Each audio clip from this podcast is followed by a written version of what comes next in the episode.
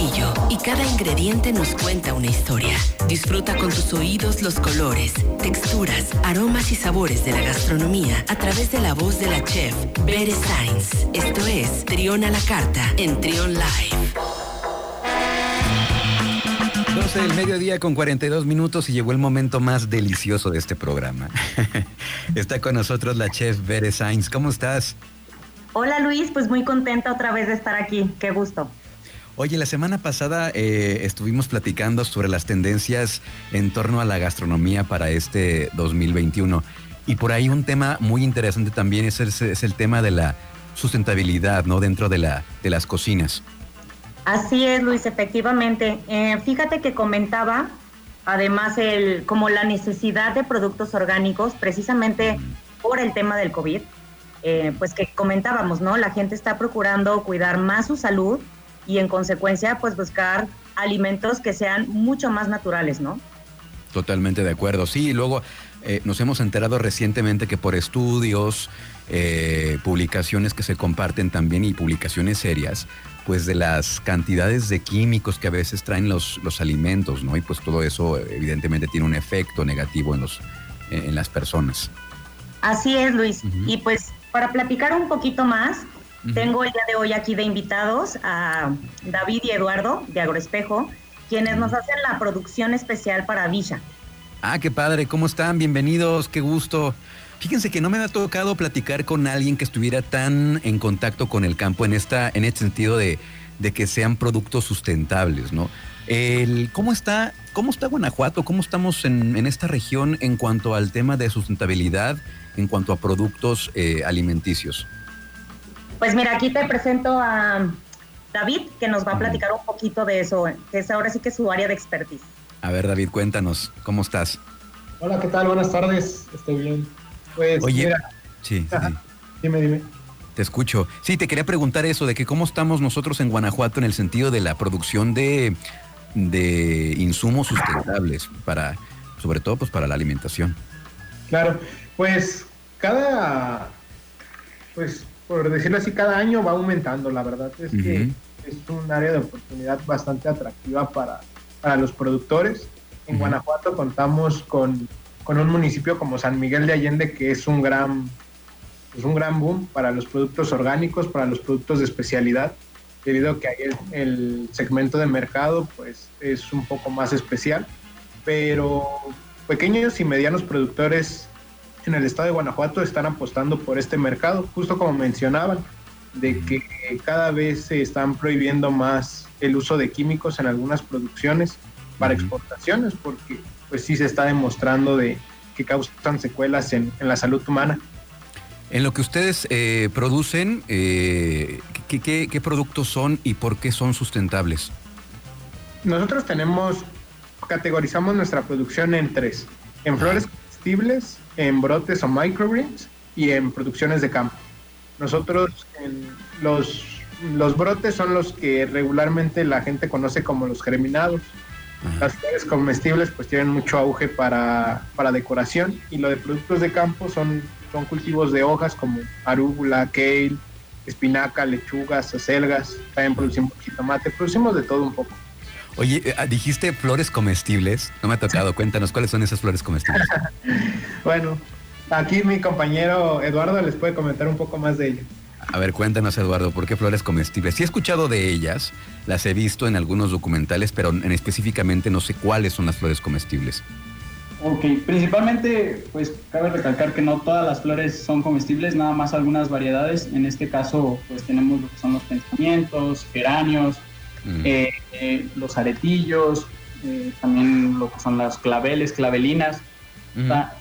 cabe comentar en este tipo de situación que a pesar de que, por ejemplo, tengamos un clavel en nuestras casas o alguna, también las rosas, eh, que estos no estén tratados con algún químico o de alguna forma química principalmente, ya que estos, eh, normalmente las flores tienden a absorber demasiado la concentración de estos químicos. Entonces, por eso hay que evitar ese tipo de cuestiones. ¿Qué tan complicado es eh, en, hoy en día en Guanajuato producir productos sustentables? ¿Es, complicado? ¿Son, ¿Son más caros? Eh, la verdad sí es un poco complicado. Nosotros eh, nos hemos eh, especializado un poco en la cuestión sustentable, ya que realmente tenemos que estar realizando plantaciones semana tras semana para poder cumplir con la requisición de, los restaurantes, uno de los grandes restaurantes como Bishop. ¿Y, ustedes han visto que, que, la demanda ha crecido recientemente? Eh, sí, realmente se está haciendo un boom en esta cuestión de orgánicos y lo sustentable, ya que, por ejemplo, también, pues no nada más se ve en la cuestión de los orgánicos, de producción de vegetales, sino que en la cuestión de carnes, de varias cuestiones. Ok. Bueno, pues como ya lo... Perdón que te interrumpa. También tienen su lombricomposta. Órale. ¿En qué consiste esto? Nunca lo había escuchado. Creo que ya sé por dónde va, pero cuéntanos. Bien. Es que también el, el tema en la producción sustentable va más allá del el simple hecho de producir. Es un, pues, es un tema de educación, porque nosotros lo vemos hasta en la finca o en el rancho. Está hasta separar los residuos. Nosotros digamos que todo el desoje de, las cosechas en algún otro lado pues se tiraría o se perdería y nosotros con eso hacemos compostas o lombricompostas, que eso son abonos naturales para el suelo. Entonces, digamos que ahí se empieza a generar la cadena de sustentabilidad, porque mm. empezamos a bajar eh, la compra de insumos de fertilizantes, en este caso, porque nosotros somos capaces de producir nuestros propios fertilizantes. Ok, y en este caso es esta composta que ustedes mismos van elaborando, que también eh, la, gente en casa lo puede hacer, ¿no? Eh, así, ¿cuáles son los elementos básicos para que una persona en casa pueda hacer un, de, manera sencilla, pueda hacer su propia composta?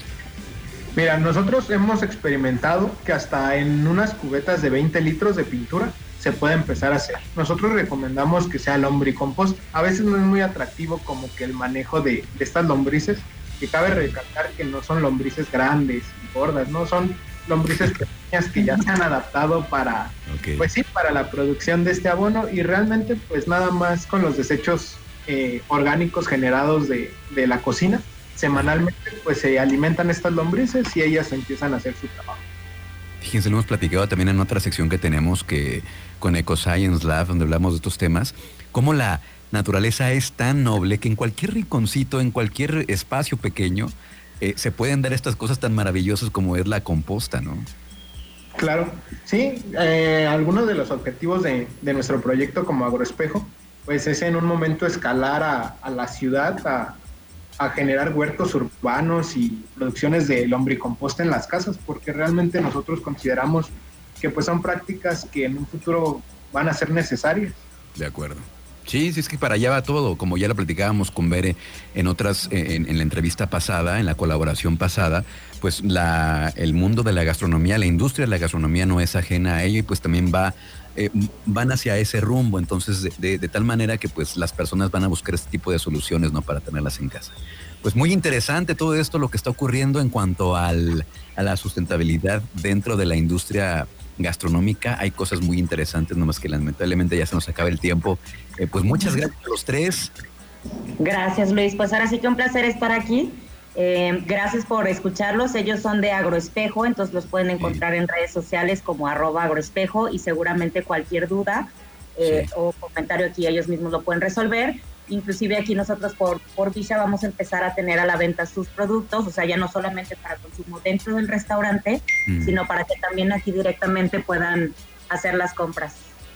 Ah, pues felicidades, muy bien Agroespejo también por esta, por esta labor que pues es interesante y, este, pues a final de cuentas eh, ayuda, ¿no? De alguna manera al medio ambiente y cada quien con su granito de arena va haciendo de este un mejor lugar. Bere, muchas gracias también tus redes sociales. Gracias Luis, pues estoy como arroba 9 y arroba Villa Cocina en Instagram, igual en Twitter y en Facebook estamos como Villa Cocina Auténtica. Muchísimas gracias, un abrazo a los tres, cuídense mucho y veré la próxima semana que nos escuchamos. Claro que sí Luis, gracias, que estén bien. Gracias. Escucha, escucha, Trión, sé diferente.